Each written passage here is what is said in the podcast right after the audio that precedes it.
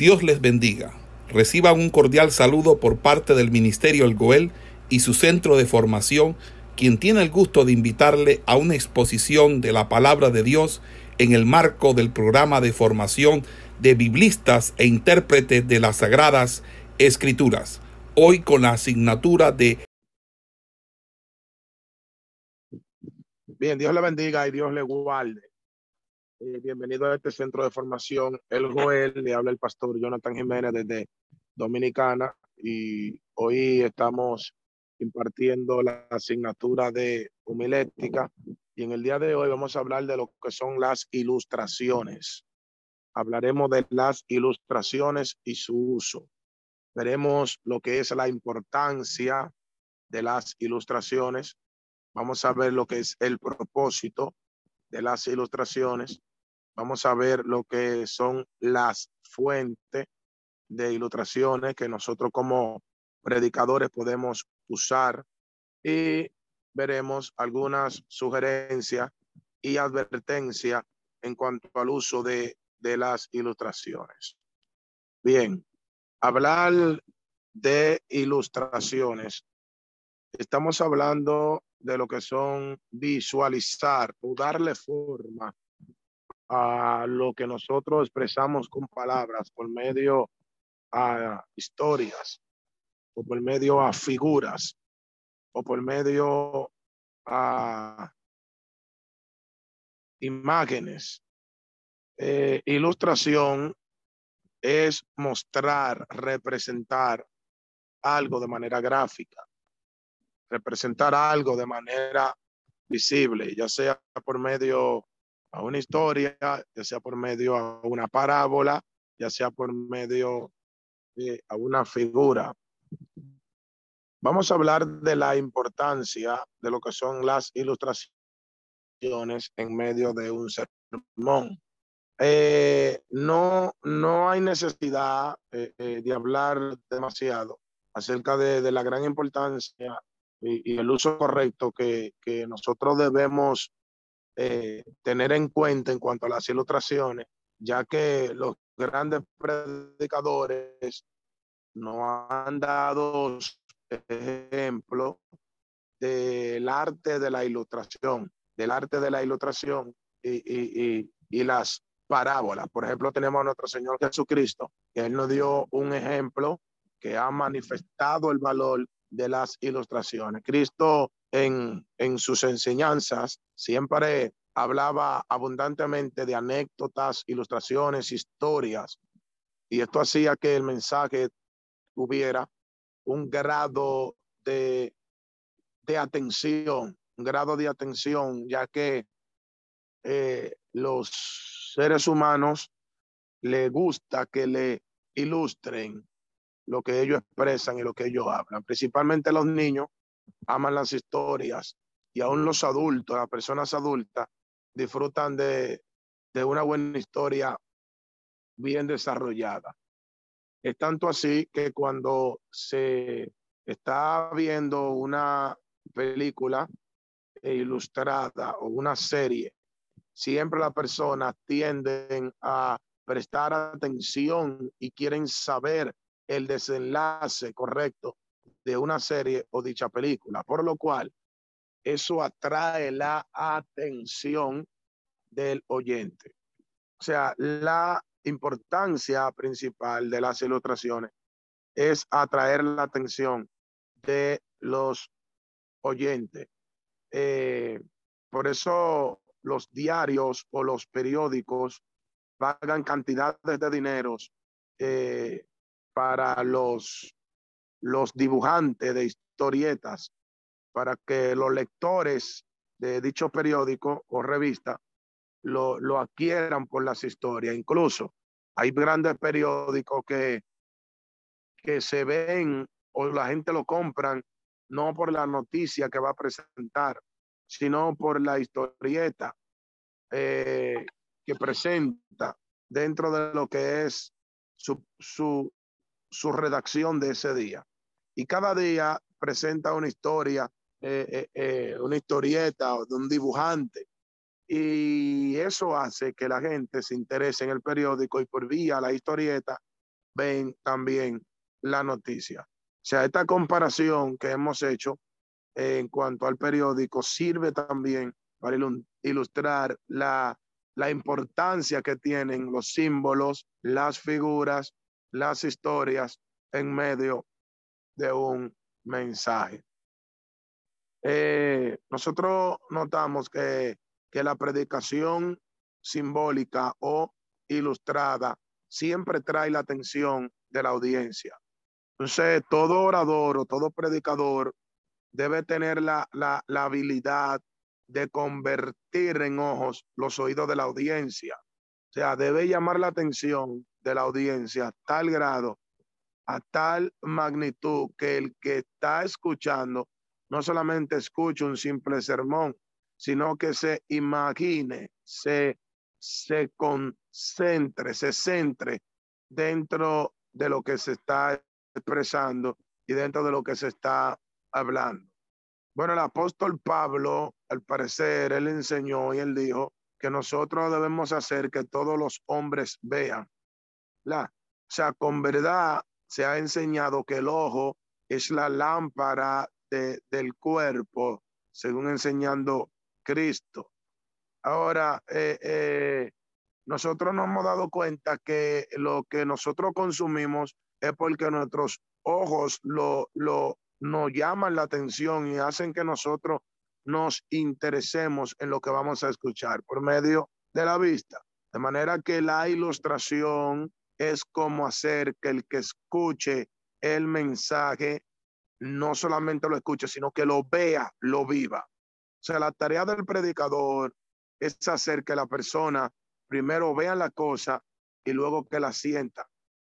Y luego que ellos la sientan, actúen de acuerdo a ella si primero, si el primer paso que es hacer que las personas vean o se imaginen lo que le estamos predicando por medio de parábolas o ilustraciones, no se lleva a cabo, entonces no van a sentir lo que se les va a enseñar, ni mucho menos van a actuar. Por eso el uso de las ilustraciones o, o los, los cuentos o las imágenes las parábolas, las anécdotas, a eso me refiero como ilustración, es muy importante dentro de un mensaje. Entonces, el uso de, de ilustración es de gran ayuda también para, para los oyentes y para la audiencia, pues estas ilustraciones eh, facilitan a los oyentes a que se le quede grabado lo que están escuchando no solamente porque se le predicó un sermón común, sino porque el sermón tuvo un tipo de ilustraciones. Valga la redundancia y soltamos que las ilustraciones lo que hacen es que traen una memorización de lo que se está hablando y de lo que se está expresando. Es más fácil recordar un sermón por medio de la ilustración que te va a guiar como tipo bosquejo para que en tu mente se quede grabado lo que se, se enseñó. O sea, ¿cuántas veces nosotros escuchamos de personas que no recuerdan el texto donde se leyó el sermón, eh, pero recuerdan perfectamente la historia que el predicador hizo? O sea, no se acuerdan del texto bíblico, pero sí se acuerdan de la ilustración. No se acuerdan del tema, pero sí se acuerdan de la parábola, sí se acuerdan de la anécdota, y se acuerda del el símil que se hizo y eso lo lleva a tener pendiente en su mente el mensaje que se expresó. De hecho, con frecuencia las ilustraciones permiten que, que, que el sermón o la prédica que se está dando a cabo, nosotros podamos eh, eh, recordarla eh, totalmente si se ha olvidado por completo. Es decir, que por medio de las ilustraciones, por medio de los símbolos, a las figuras, eh, es como un punto de referencia para que el oyente, amado, pueda recordar lo que se expresó y lo que se dijo en medio de un mensaje. Eh, nosotros podemos entender que cuando hay ilustración, hay atención en el oyente, número uno, y número dos, hay recordatorio de lo que se dijo. O sea, hay una memorización de lo que se dijo. Ya vamos viendo la, la importancia que tiene eh, la ilustración. Entonces, eh, las ilustraciones tienen un efecto muy importante en, en los oyentes. Por ejemplo, cuando un predicador dice, déjenme ilustrar esto, o permítame decirle esta parábola, o permítame decirle este, esta anécdota. O sea, con rapidez se ilumina el semblante de los oyentes desde que oyó la palabra ilustrar o cuento o parábola. Se prende una alerta en la mente del oyente y el aspecto cambia totalmente. El oyente puede sentirse familiarizado con lo que se está hablando, con lo que se está enseñando. Se siente también el oyente eh, como él está viviendo, lo que se le está diciendo. Y el oyente siente que se, se está trayendo en función lo que ellos van a manifestar. Amén. Por eso es que las, las ilustraciones, es importante que nosotros las tengamos pendientes a la hora de nosotros predicar. Por ejemplo, Cristo lo hacía, Cristo daba parábolas y Cristo siempre daba eh, símil y enseñanza y ejemplos en cuanto a las, a las ilustraciones. Entonces, nosotros debemos entender claramente, ya de paso, la, la importancia que tienen la, las ilustraciones y la importancia que tienen los, los símbolos, por así decirlo, o las anécdotas que presenta eh, un predicador. Bueno, la, la, audiencia de nuestro Señor eh, Jesucristo parece que se conectó profundamente con, con Él.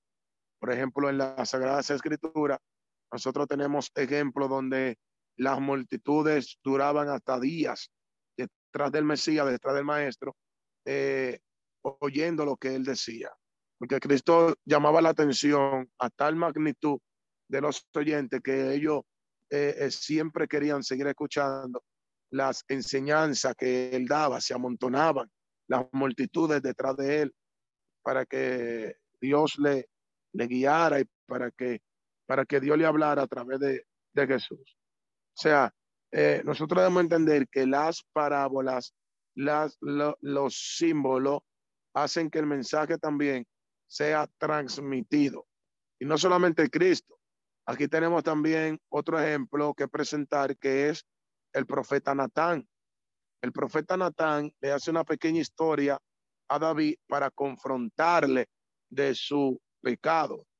Eh, le dijo que había un hombre que tenía una corderita única, pero que había otro que tenía bastante ganado. Y fue y le arrebató la única cordera que tenía aquel hombre y la mató. Y dice que él le pregunta a David qué, qué, le pasará a ese hombre. Y David dice, ese hombre digno de muerte. Y, y dice que él rápidamente transformó la, la parábola o, la historia y le dijo, ese hombre es usted. No solamente Natán, sino también el profeta Ezequiel, también ilustró a Israel por medio de, de, figuras, por medio de, de símbolos. él lo comparó, lo comparó, dio hablándole, comparó al pueblo con, con escama, con navaja, con cuchillo, con fuego, eh, los profetas menores también, en este caso eh, eh, Zacarías, habla de águilas, eh, los, los textos de apocalíptico tienen sus ilustraciones, sus símbolos, valga la redundancia, las ilustraciones y los símbolos tienen mucha importancia en lo que es transmitir un mensaje, transmitir un mensaje en el, en el, en el sermón dado. Sea, todo sermón debe tener una ilustración y debe tener su simbología. Bien, veamos el propósito de las ilustraciones. Vamos a ver el propósito de las ilustraciones. En primer lugar, notamos que las ilustraciones arrojan luz con respecto al tema. O sea, las ilustraciones presentan luz referente al tema. O sea, es ilustrar. O sea, ilustrar significa alumbrar, dar brillo, iluminar, arrojar luz y hacer comprensible o hacer entendible algo. O sea, por medio de las ilustraciones, nosotros hacemos comprensible algo que es incomprendible. Entonces, una ilustración eh, en medio de un sermón o en medio de una prédica es como, como una ventana eh, a una casa, que las ventanas permite que la luz entre a, a la estructura. Una estructura sin, sin abertura, sin ventana, es una estructura que estará en oscuridad. De manera que las ventanas hacen que la, la, la luz entre en, en la casa. las ilustraciones son la ventaja del mensaje y a través de ella podemos hacer que la verdad resplandezca y que la verdad eh, eh, se, se aclare dentro de la mente de los oyentes. La lógica puede poner los cimientos. Eh, la estructura bíblica puede poner los fundamentos para levantar las paredes, pero las ilustraciones, las anécdotas juegan un papel principal. Vienen siendo como la ventana que dejan pasar la luz a la estructura. O sea, a nadie le gustaría vivir en una casa sin ventana, en una casa donde es oscura, en una casa donde, donde, donde no hay luz. Bien, o sea, de igual manera, de igual manera, a nadie le, le interesaría escuchar un sermón que no contenga por lo menos alguna ilustración que arroje luz al tema en cuestión. Eh, Cristo enseñó que el reino de los cielos era semejante a una levadura. Ve, dice que la levadura se, se, se guarda junto con la masa y al tiempo la masa crece por medio de la levadura. O sea, Cristo enseñó que el reino de los cielos empieza pequeño, pero luego crece. Cristo también enseñó que el reino de los cielos es semejante a una semilla de mostaza que se siembra. Dice que después que se siembra, se da la más grande de las hortalizas a, tal magnitud que todas las aves de los cielos vienen a ser en ella. Presenta Cristo con estas ilustraciones como el reino de los cielos va creciendo paulatinamente, empieza pequeño, pero luego se hace grande. O sea que, que las ilustraciones son de suma importancia. Eh, eh, nosotros vemos de primer lugar que las ilustraciones en su propósito principal es traer luz. Otro propósito que tienen las ilustraciones es que las ilustraciones explican. Sea, por medio de las ilustraciones, nosotros podemos explicar, nosotros podemos explicar eh, lo que vamos enseñando y lo que vamos exhortando. O sea, ilustrar, por otra parte, también tiene otro significado más amplio que el de arrojar luz o, o el de hacer la cosa comprensible. O sea, una ilustración se utiliza también para explicar el tema. O sea, nosotros podemos explicar un tema dado de un sermón o un mensaje por medio de una ilustración. O sea, la, la, la, una ilustración es la que establece una semejanza o, una analogía, por así decirlo, con el, con el tema en, cuestión. Y eso hace que sea comprensible para, para, para lo que es la, la, la iglesia con los creyentes. Por ejemplo, nosotros tenemos a Señor Jesucristo que dice la que eh, él sigue enseñando acerca de las ilustraciones y menciona las parábolas. Por ejemplo, Cristo usa una ilustración en Lucas capítulo 18, donde habla de, una mujer que, era viuda, y dice la Biblia que esta mujer, siendo viuda, ella fue donde un juez, para que el juez le hiciera justicia, de manera que, que, que el juez no quiso hacerle justicia y dice que, que esta mujer iba consecuentemente, resistentemente, permaneciendo en lo que ella quería. Dice que cada día iba hasta que el juez dijo, me va a agotar la paciencia esta mujer y le hizo justicia. Cristo hizo esta ilustración para explicar cómo un debe permanecer en la oración sin desmayar. O sea que, que, que las ilustraciones lo que hacen es que, explican. Ahí tenemos el apóstol Pablo, que el apóstol Pablo también ilustró la relación entre Cristo y la iglesia por medio a la relación de un esposo y una esposa. Por ejemplo, en Efesios, su capítulo 5, a la altura del versículo 25, eh, él dice, eh, maridos, amad a vuestras mujeres, así como Cristo amó a la iglesia.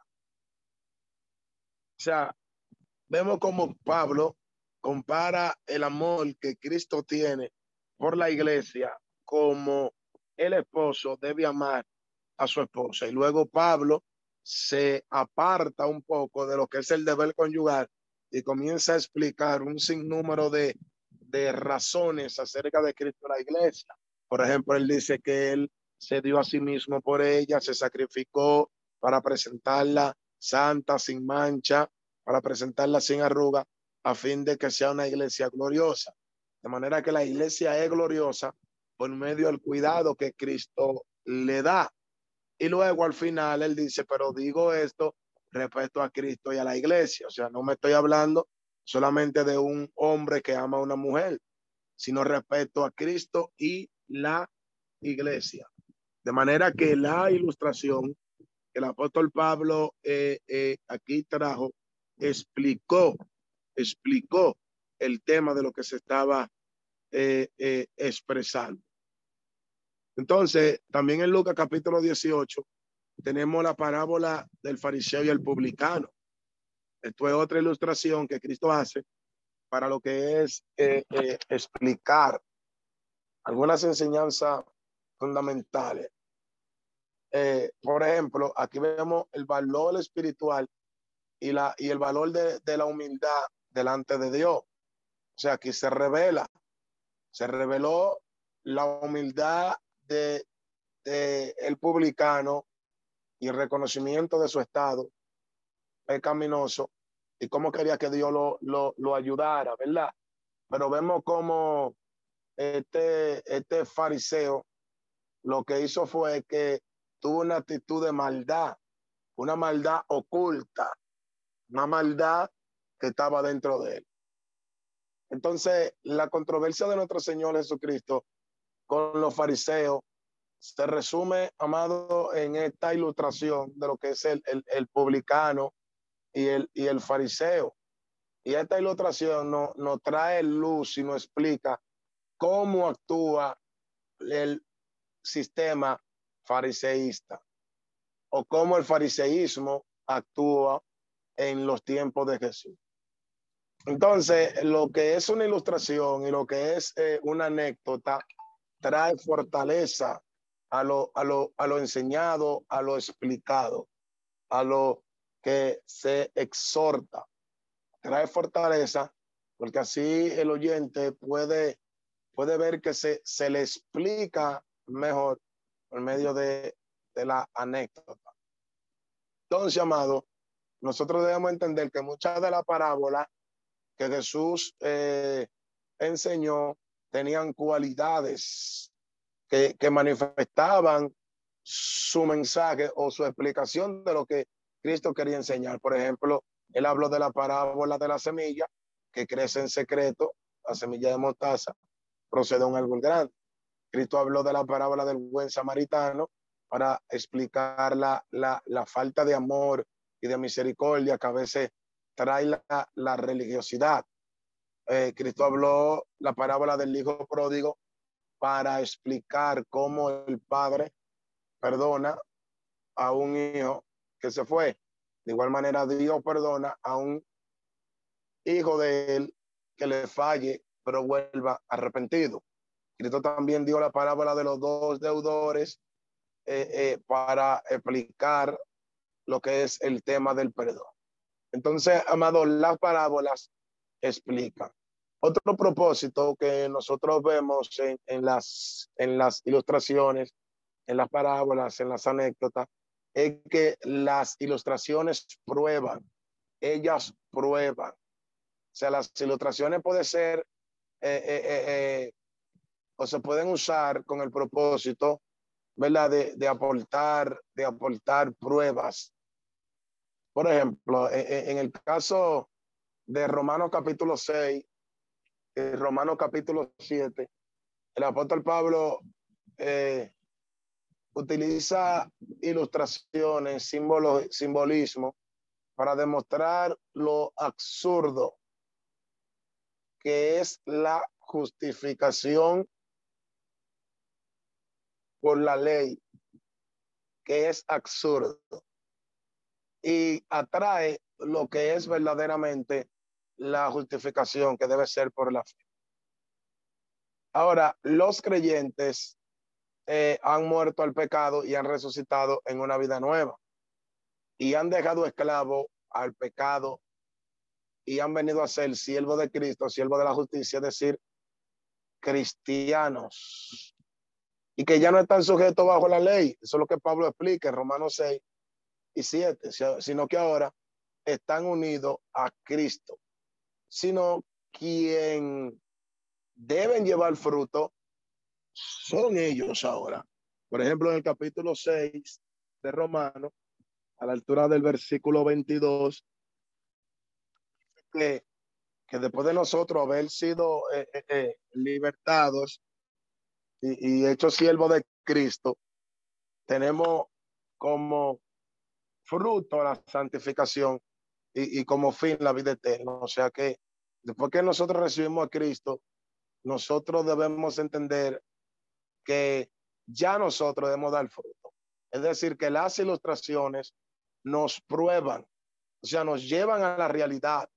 A eso es lo que me refiero. Nos llevan a la realidad, nos prueban, o sea, nos identificamos con ella. O sea, cada una de, de estas ilustraciones que, que, expresamos y explicamos en Romanos, capítulo 6, capítulo 7, eh, constituye una, una aclaración de qué posición debe tener el creyente después que acepta a Jesús. O sea, yo no acepto a Jesús y no soy cristiano por ser, por ser cristiano. Cuando nosotros ilustramos que cuando alguien se convierte ya debe dar fruto, esa ilustración cobra vida y prueba al creyente. Prueba si él está viviendo la ilustración o no. Lo que se le está enseñando o, o no se le está enseñando. De manera que la ilustración o el símbolo viene, viene, viene sobre el creyente a, a, hallar cabida y prueba sus frutos y prueba su condición. Eh, en el capítulo 7 de Romanos, eh, me parece en el versículo 2, en una de estas ilustraciones, Pablo dice que, que la mujer casada está ligada al marido mientras vive pero que si en vida del marido muriere, ella es libre para casarse con quien quiera. Ahora bien, Pablo revela una verdad en cuanto al tema matrimonial. En cuanto al tema del matrimonio, Pablo revela un principio real, un principio que es verdadero. Pablo revela una realidad. Pero cuando nosotros analizamos el capítulo 7 de Romanos, eh, minuciosamente nos damos cuenta que el apóstol Pablo, aunque enseña una verdad acerca del matrimonio, su enfoque no es el matrimonio. O sea, lo que él está hablando del matrimonio es una ilustración, es una simbología que nos prueban si nuestra condición es de la que se está hablando. Luego dice el versículo 3 que si en vida del marido se uniere a otro varón será llamada adúltera. De manera que para unirse a otro varón debe, debe esperar que su, su esposo muera. Pero ya el versículo 5, aquí la ilustración comienza a ser explicada y Pablo dice que de igual manera nosotros estamos muertos a la ley y, vivos por la gracia. De manera que la iglesia estaba casada con la ley y por cuanto eh, eh, eh, murió Cristo que representaba la iglesia, estaba casado con la ley por cuanto Cristo murió y resucitó. Entonces, ya nosotros ahora nos vamos a regir bajo la, la, la gracia. Por ejemplo, Cristo muere, ya Cristo quedó libre de la ley porque él murió y la muerte es lo que separa el matrimonio o da libertad para el que el cónyuge se vuelva a casar. De manera que al Cristo resucitar, él volvió a vivir, pero ya hubo muerte. De manera que esa muerte trajo un rompimiento a la ley y cuando él vivió, se casó con la gracia. Y así la gracia fue dada a nosotros. O sea, eso es lo que Pablo ilustra. O sea, también en el capítulo 6, él hace la ilustración acerca de lo que es la muerte por medio del bautismo. Y dice que si nosotros somos sepultados por medio del bautismo, también resucitaremos en otra vida por medio de Cristo. O sea, son ilustraciones y son eh, eh, anécdotas que dan una prueba de nuestra condición en medio del sermón. Otro propósito de, las ilustraciones es que las ilustraciones adornan. Las ilustraciones adornan. Sea, eh, eh, un adorno es lo que trae, amado, eh, una construcción o, o, detalles. Un adorno es como detalle que se le da a una construcción para que se vea más hermoso o se vea más, más mejor. De manera que el uso de las, de las ilustraciones adornan nuestro mensaje de tal manera que, que se ve más interesante eh, el estilo de nuestro mensaje y por lo cual llamará la atención. Un autor expresó lo siguiente. Aquellos cuyo el estilo de predicación está cargado de adorno deberían procurar que éste contribuya a que el tema florezca. O sea, un predicador dijo que un sermón cargado de adorno debe procurar que el sermón florezca. Porque eh, eh, realmente cuando nosotros en medio de un mensaje traemos aunque sea una ilustración o aunque sea una parábola, eso va a hacer que el sermón tenga ¿verdad? un adorno y llame la, la, la atención del oyente por medio de lo que puede percibir y por medio de lo que puede ver. Entonces, en este aspecto, el predicador debe ser consciente de que su propósito principal no es cultivar un estilo eh, de oratoria o para que me entiendan de hablar delante de la multitud eh, eh, que solamente lo que él diga entiendan o no entiendan. No. El predicador debe procurar que todos le entiendan. Y si tienen que basarse de usar parábolas o símbolos o anécdotas para traer eh, un entendimiento al oyente, deben hacer. Y este es el propósito por el cual, por el cual Cristo eh, eh, ilustraba. Eh, algunos dicen que Cristo le hablaba de peces a los pescadores, le hablaba de parábolas, parábolas de árbol a los campesinos, le hablaba de parábolas de moneda a los publicanos, le hablaba de parábolas de reyes y cenas a los que tenían poder y eminencia.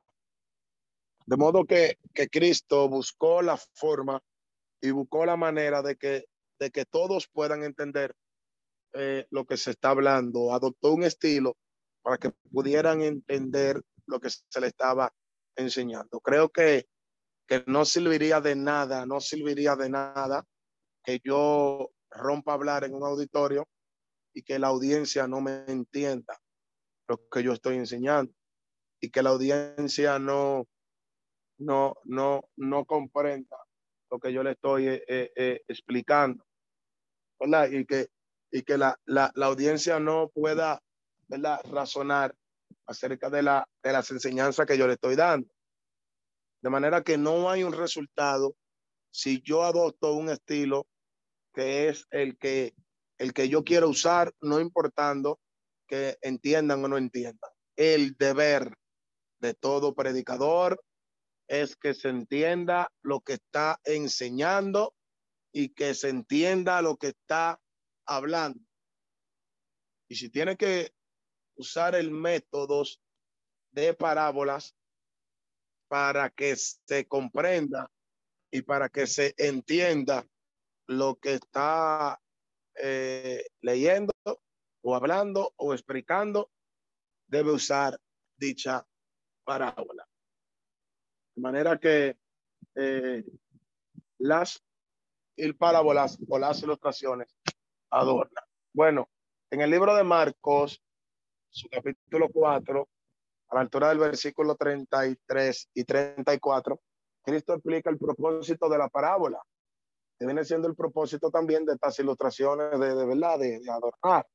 Bueno, el texto dice que con muchas parábolas Cristo le hablaba y dice, y sin parábolas, él no le hablaba nada, porque él le hablaba conforme a lo que ellos podían escuchar. Ellos hablaban conforme a lo que ellos podían escuchar. De modo que nosotros debemos hablar conforme a lo que ellos puedan escuchar. Otro propósito de, eh, las parábolas es que la parábola pueden traer convicción, es decir, convencimiento. O sea, una ilustración se puede utilizar con el propósito de, de despertar la conciencia y, y, afianzar en ella la verdad. Y este uso de la ilustración se, se, se puede presentar eh, en, el, en el relato de, de Natán y David, en segunda de Samuel capítulo 12, que ya hemos hablado de eso, pero podemos eh, eh, eh, presentar este ejemplo de ilustración. Por ejemplo, el argumento eh, que es como un martillo que clava en la conciencia la verdad que quiere expresarse. Cuando David dijo, ese hombre hay que matarlo, Natán le dijo, ese es usted, mi señor. O sea, esa ilustración le trabajó en la conciencia y le trajo convicción de su estado, de que era un hombre pecador y de que había cometido ese delito. Ahora, eh, la ilustración no puede desviar la verdad. La ilustración debe venir acompañada de la verdad. Bueno, yo quiero que entendamos algo y quiero dejarlo bien claro en esta enseñanza. Las ilustraciones son de suma importancia, pero las ilustraciones nunca, nunca pueden ocupar el lugar de la palabra de Dios. Creo que la palabra de Dios es más importante que la ilustración. De manera que una ilustración que no tome de referencia la palabra de Dios no es ilustración. Bueno, yo en medio de la enseñanza le hice una ilustración del tema de la ilustración. Por ejemplo, el sermón y el mensaje representa una casa, una estructura, y la ilustración representa las ventanas de esa casa. Porque la ilustración trae luz, o dejan que la luz entre en medio de los sermones, de los mensajes. De manera que si una ventana no está alojada en una estructura, es una abertura o un agujero o no tiene función. De manera que una ilustración sin la palabra de Dios no tiene función tampoco. Por lo cual la palabra de Dios debe ser el principal objetivo de un sermón, no una ilustración. Porque también hay personas que llevan esto a, a un, a un extremo y rompen, amado, a hablar y hablar y hablar de, de cuentos y cuentos y fábulas, ilustraciones y parábolas, y comienzan a hablar eh, cuentos y cuentos y cuentos, pero esas ilustraciones quedan vanas, quedan sin fruto porque no se usa el fundamento de la palabra de Dios. O sea, nosotros debemos usar en un mensaje el fundamento de la palabra del Señor. Pedro dice que si alguno vaya a hablar, hable conforme a la palabra de Dios. Ahora, las anécdotas, los cuentos, las ilustraciones, lo que hacen en nosotros es que, que, traen, hermanos, eh, lo que es una imagen y una luz y un adorno y una convicción pero lo, lo, lo importante es la palabra del Señor. O sea, eso debemos tenerlo en claro. En medio de un sermón podemos hacer que una y dos ilustraciones, pero la importancia debe ser la, la palabra del Señor. Ahora vamos a hablar acerca de las fuentes de ilustraciones. O sea, las fuentes de ilustraciones que nosotros eh, podemos usar para presentar eh, ilustraciones. Eh, nosotros debemos entender que, para presentar ilustración de lo que vamos a, explicar en el, en el sermón, nosotros debemos usar fuentes. Las fuentes es a lo que nosotros recurrimos a donde nosotros, ¿verdad? Eh, tomamos de referencia para, para presentar lo que es eh, eh, el mensaje y para presentar lo que es la, la, la ilustración. cuando nosotros ilustramos en medio de, de un mensaje, no tiene que ser obligatoriamente cuentos o parábolas. O sea, hasta un testimonio eh, representa una ilustración, porque cuando tú testificas lo que Dios ha hecho contigo, eh, el pueblo que está oyendo se imagina. O sea, tú le ilustras parte del mensaje por medio de algo vivido. O sea, la primera fuente es los testimonios. Los testimonios es parte de una ilustración. Número dos, los sueños por medio a un sueño que hemos tenido, podemos fundamentar un tema o explicar un tema o disertar un tema eh, eh, por medio a un sueño. En medio de la disertación de la prédica, podemos ilustrar un sueño. O sea, una fuente es un sueño, siempre y cuando venga conforme al tema. Número tres, los periódicos. Los periódicos. Un periódico nos, exhorta a lo que son las noticias, los eventos que pasan en un país. Y por medio a, a, las noticias que se dan en los periódicos, nosotros podemos ilustrar, ¿verdad? En medio de un mensaje, eh, lo sucedido o lo, anunciado por el medio del periódico, eh, eh, haciendo referencia a los eventos que nos presentan la profecía bíblica, como por ejemplo si el periódico eh, nos habla de la guerra de Ucrania y Rusia, nosotros podemos ilustrar esa noticia por medio de un periódico y llevarlo a lo que es la, la, la profecía bíblica de la palabra de Dios para decir que que se está cumpliendo lo que dice la Biblia. Por ejemplo, si yo estoy predicando un sermón de profecía bíblica, de eventos finales, y, estoy hablando de, guerra y rumores de guerra, puedo ilustrar esa, ese acontecimiento. Número cuatro, se puede usar la historia. Otra fuente para las ilustraciones es la historia, lo que ha sucedido en la historia.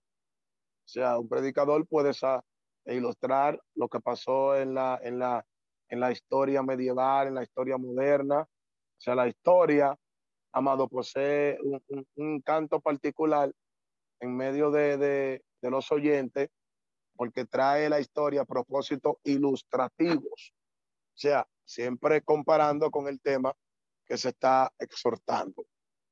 Otra fuente que se puede usar para ilustrar es la poesía. La poesía. Eh, hay un campo muy fructífero en la poesía porque la poesía trae rima, trae rima. Incluso hay personas que predican cantando o hacen cánticos y en medio de los cánticos transmiten un mensaje por medio a rimas y ritmo que, que coordinan y, y, y así se familiariza con el tema que se está enseñando. Eh, como, por, como por ejemplo, eh, eh, decir la unción se parece a la emoción. O sea, eso es como un ritmo o una rima eh, que he dado y eso cabe dentro de lo que es la, la, la poesía. ¿verdad? La unción es parecida a la emoción. O sea, ahí la ponemos la palabra unción y emoción, que terminan ambas igual eh, para lo que es una rima. Como otro ejemplo, la integridad te lleva a la santidad. O sea, las dos palabras integridad y santidad terminan igual y eso trae rima. O sea, por medio de poesías eh, se puede ilustrar también cualquier enseñanza.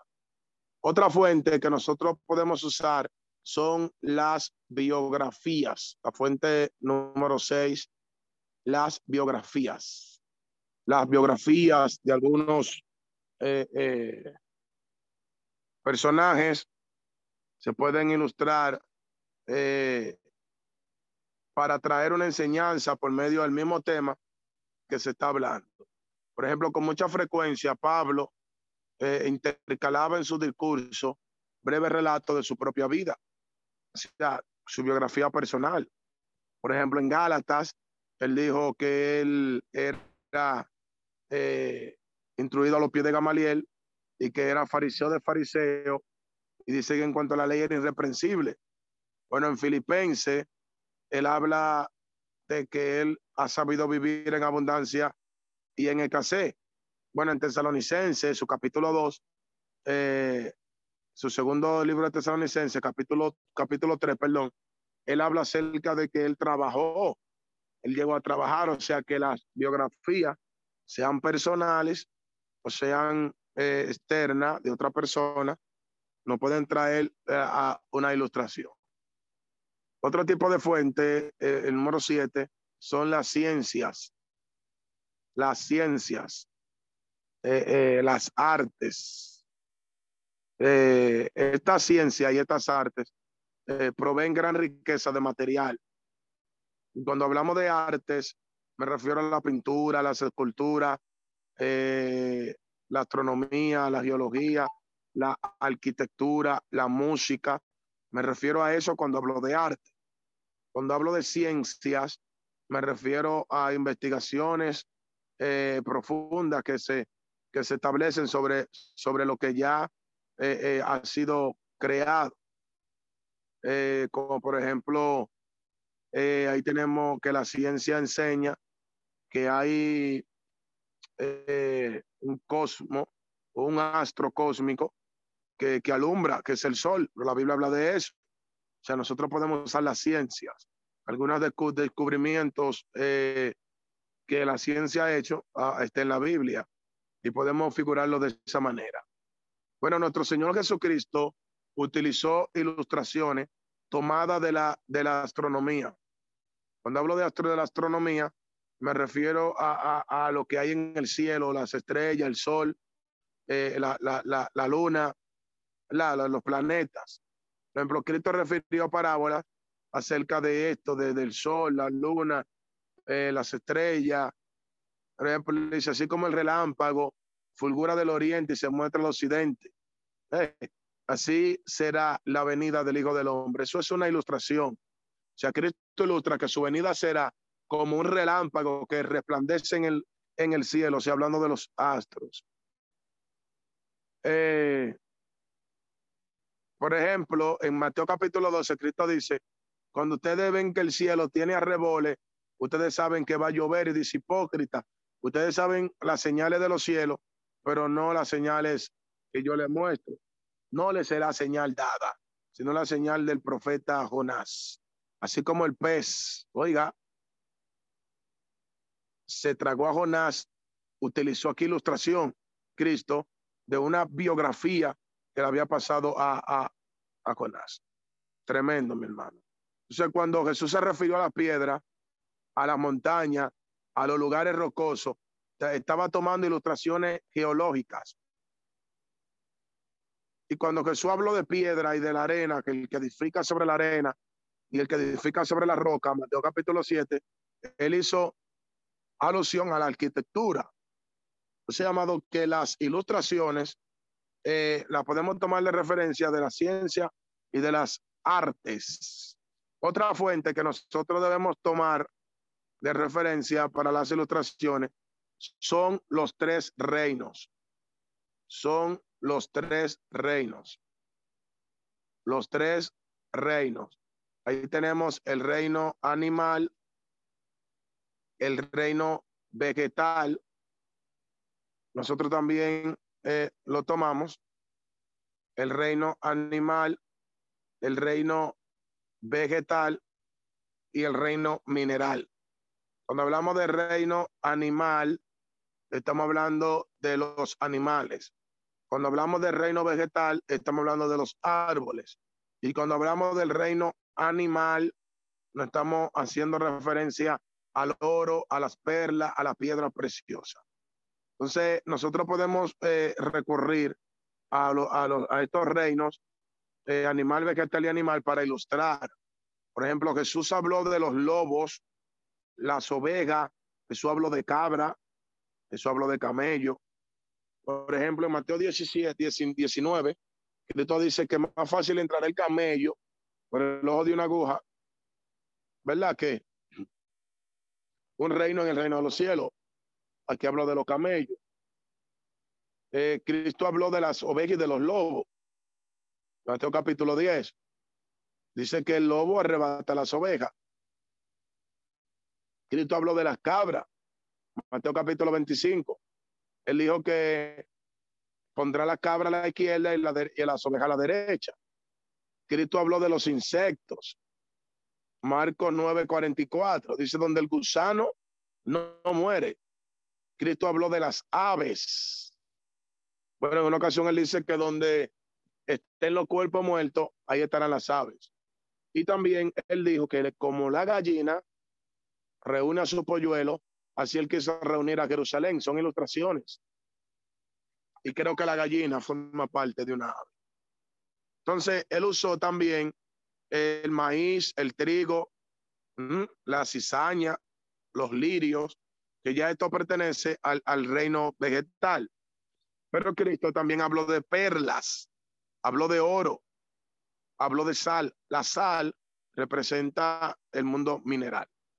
Entonces, amado, eh, nosotros nos damos cuenta cómo nosotros podemos recurrir a estas, a estas fuentes para, para presentar lo que es, amado, eh, eh, una enseñanza.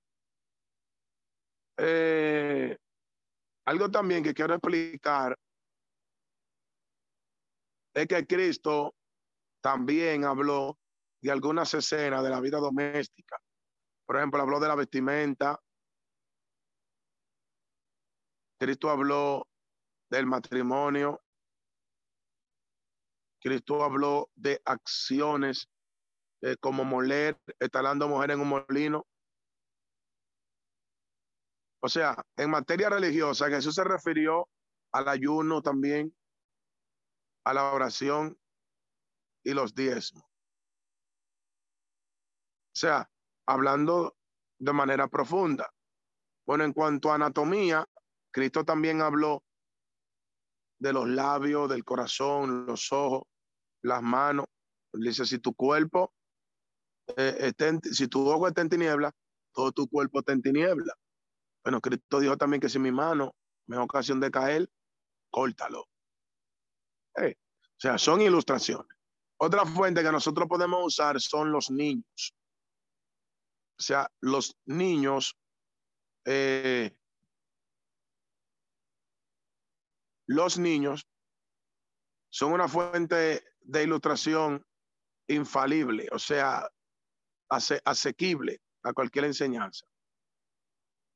Por ejemplo, Cristo comparó la generación, una generación, como unos niños jugando en el mercado. Y en otra ocasión, él llamó a un niño y lo puso en el medio y dijo, el que no sea como este niño, no entrará en el reino del cielo. Habló de los hábitos de los niños, que es la inocencia, el juego. O sea, nosotros debemos o podemos utilizar este tipo de ilustración, esta fuente de ilustración de los niños. Otra fuente de ilustración que nosotros podemos usar es la imaginación. La imaginación. Aquí entramos en lo que son las parábolas o las anécdotas, que son historias que no son reales. Por ejemplo, esta fuente se debe usar con mucho cuidado.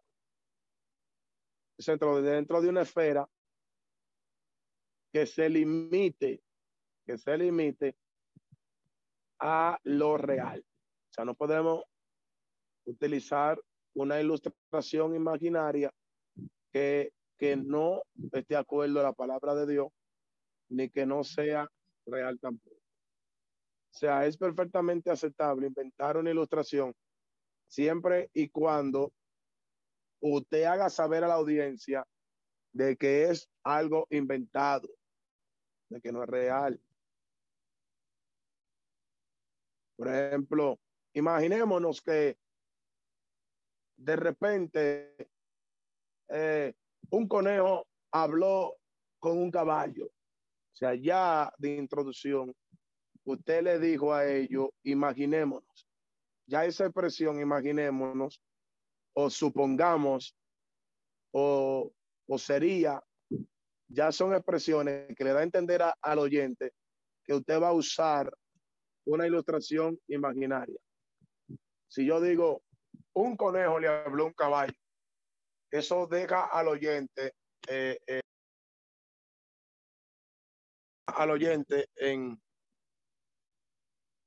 en, incógnita de que si es real o, o de que si es verdadero lo que yo estoy hablando. Pero si yo le digo, imaginémonos que un conejo le habló a un caballo, o supongamos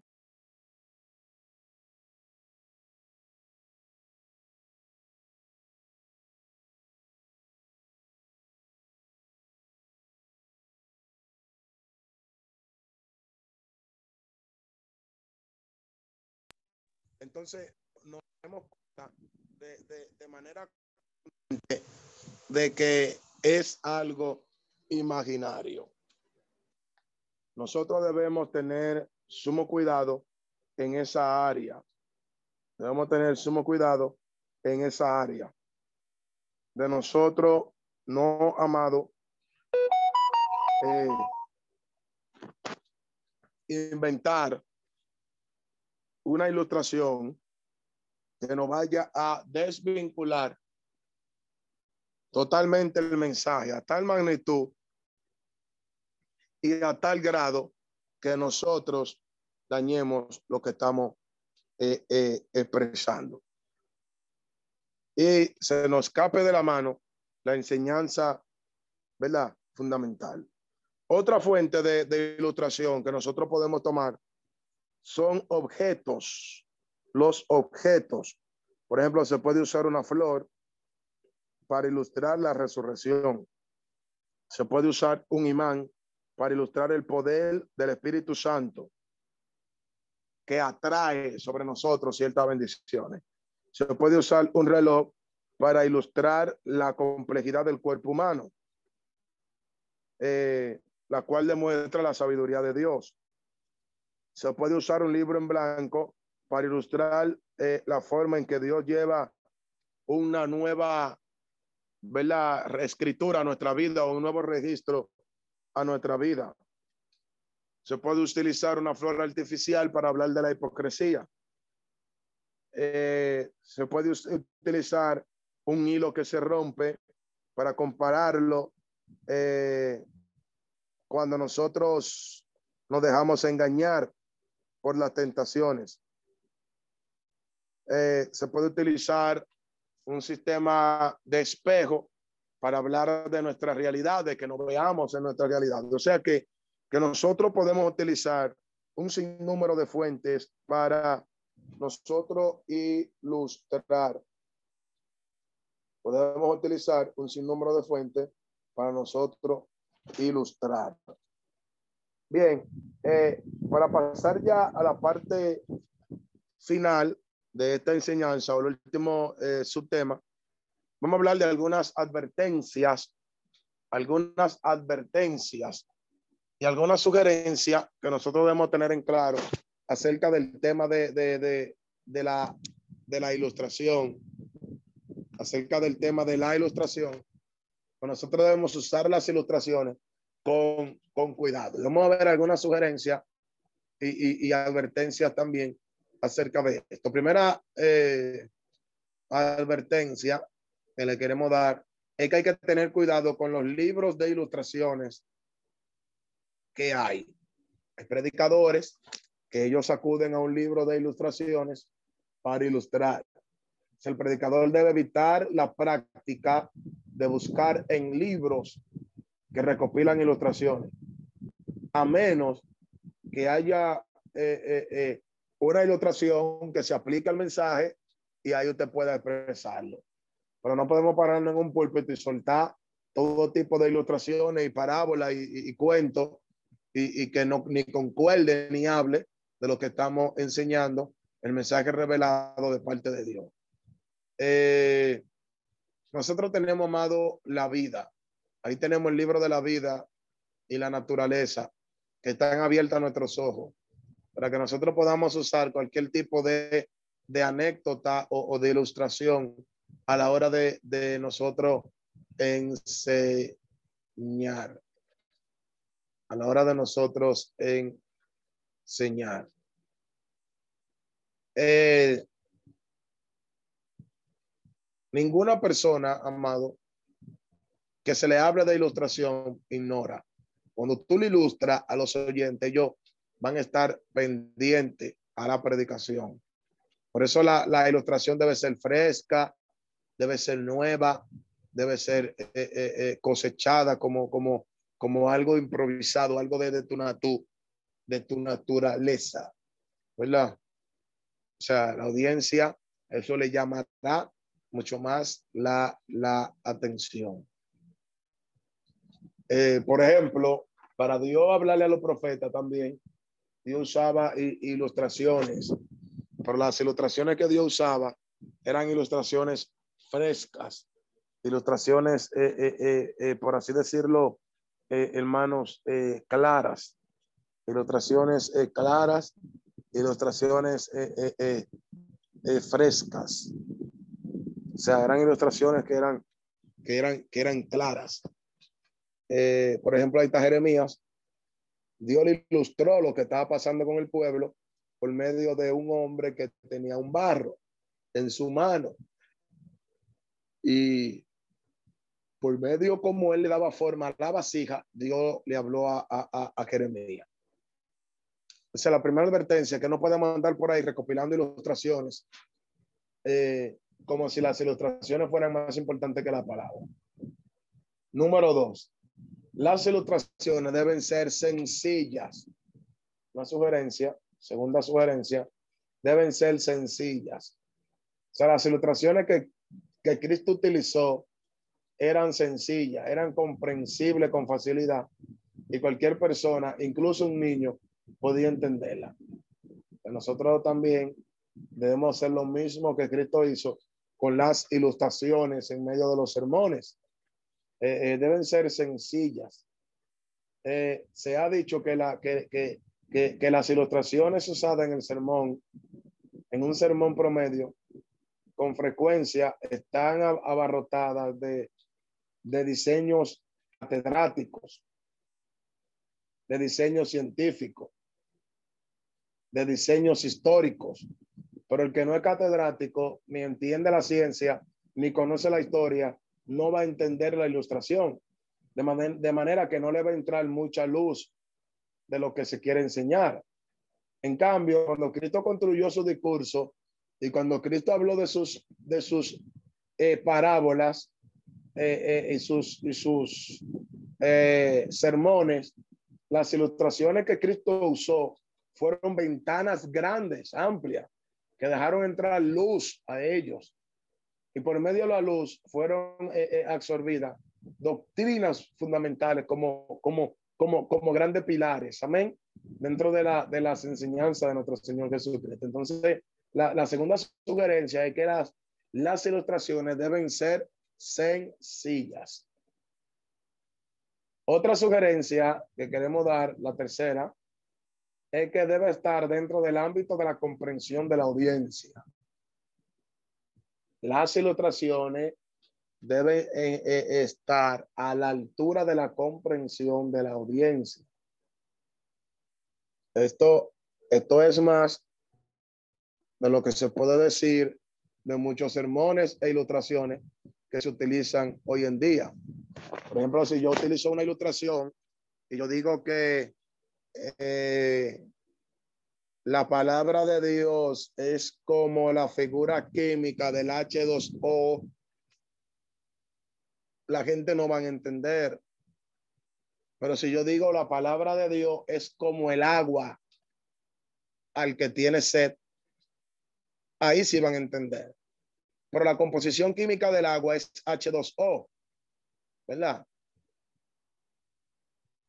Dos partículas de hidrógeno, hidrógeno y una partícula de oxígeno forman agua. H2O. O sea, dos partículas de hidrógeno y una partícula de oxígeno, por el que no comprende lo que son los estados de, de, de, la composición de la materia, no va a entender la ilustración, por lo cual debe ser comprensible a lo que se está exhortando. Entonces, hoy en día vemos muchas palabras, muchas ilustraciones, pero la audiencia no, no eh, eh, aprende. Entonces, eh, no hace mucho tiempo, un, ministro dedicó 10 minutos a ilustrar la doctrina, una doctrina sobre el cual estaba exponiendo, refiriéndose a su audiencia. Y él elaboró una, una ilustración compuesta por granjeros que viven en un pueblo alejado de la ciudad.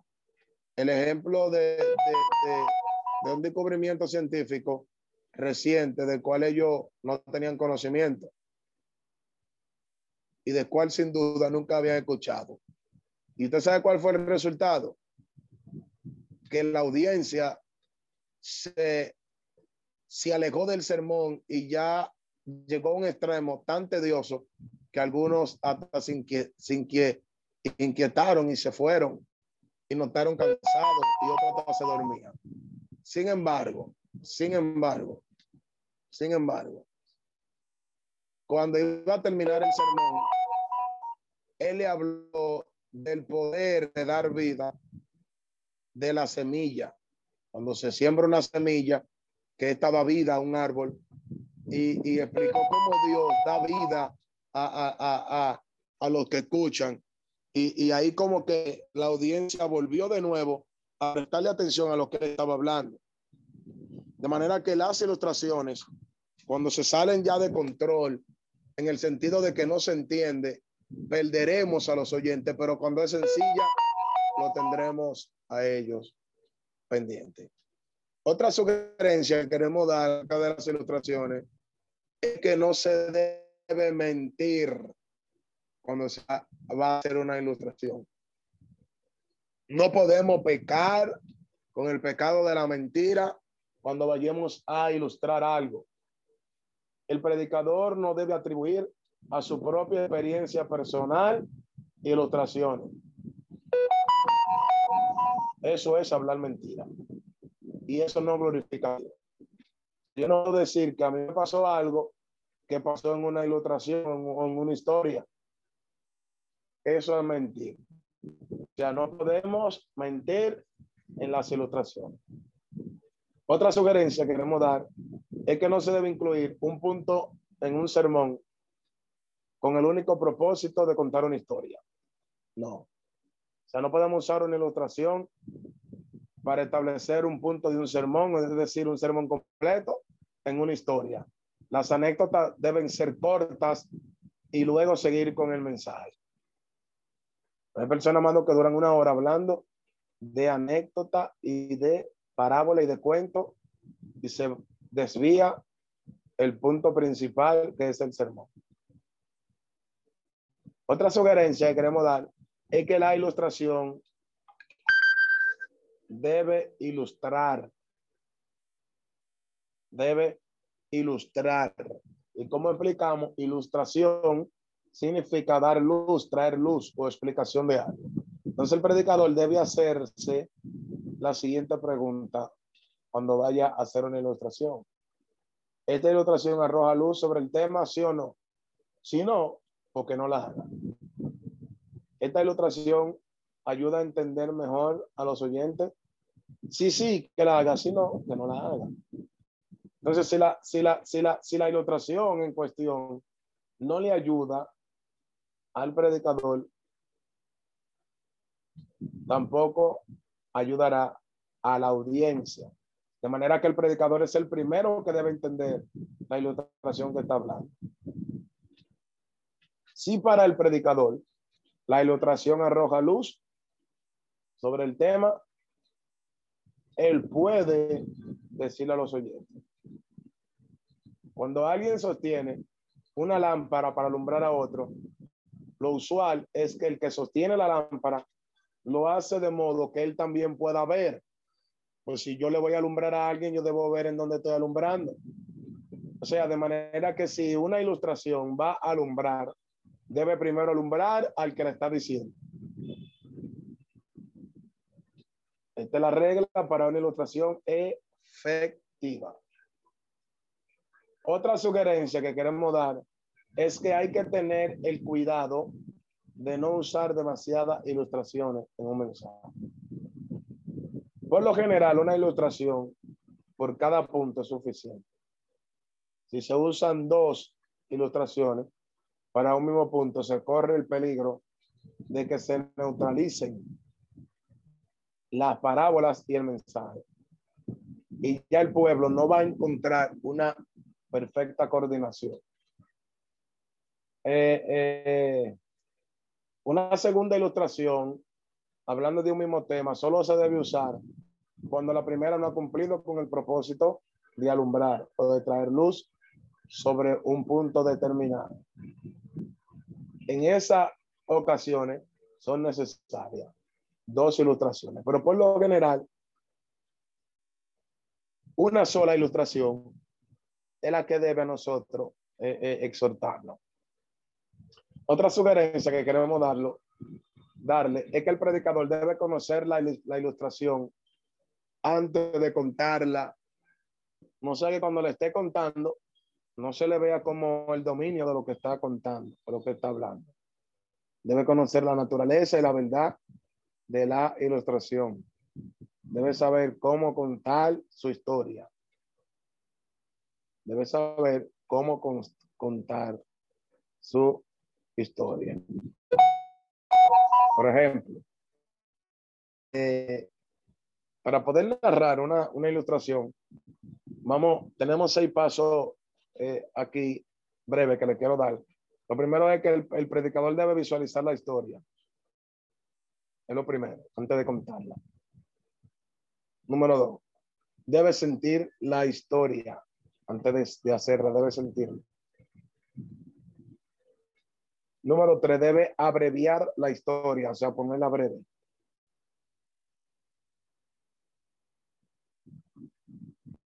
Número cuatro, debe expandir la historia o la ilustración. En algunos textos bíblicos fundamentales. Número cinco, debe dominar la ilustración que va a contar. Para que cuando se le ofrezca repetirla, la pueda repetir con la misma exactitud. De esa manera, se, se, se expresa una ilustración. Otra sugerencia que queremos dar es que se debe tener algo que ilustrar en medio del mensaje. Bueno, las ilustraciones se han comparado con las eh, eh, eh, lengüetas, por así decirlo, que fijan la flecha en el blanco. De manera que una buena ilustración va a dar en el blanco de, de, de la conciencia de, de los oyentes. Va a dar en el blanco de la conciencia de los oyentes. Por ejemplo, un arquero estaría pobremente equipado si tuviera en su aljaba, es decir, donde se ponen las, las flechas, eh, plumas en vez de flecha. Eh, no está equipado. Para que una ilustración sea útil y efectiva, debe haber algo que ilustrar. Entonces, es posible hacer un sermón que conste únicamente de historia. No. Tiene que haber escrito palabras, mandamientos, enseñanza. Pero los sermones de algunos predicadores son claros. Ejemplo de esto. Ni siquiera leen la Biblia. Duran 20 minutos hablando antes de empezar a predicar. Entonces, los sermones deben de saberse eh, eh, cuando se introducen una, una ilustración. Otra sugerencia es que el predicador, la última, debe mantener eh, archivada, anexada las ilustraciones y clasificadas según los temas sobre los cuales arrojan luz. Y también debe mantener un registro de cuándo y dónde ha utilizado cada ilustración, o sea que vuelva a predicar al mismo lugar y, se vea re, repitiendo lo mismo. Bien, esto es todo por hoy. Dios le bendiga y Dios le guarde. Esperamos que este estudio haya sido de bendición para su vida y ministerio. A Dios sea la gloria. Este es el Ministerio El Goel vidas transformadas para cumplir el propósito de Dios.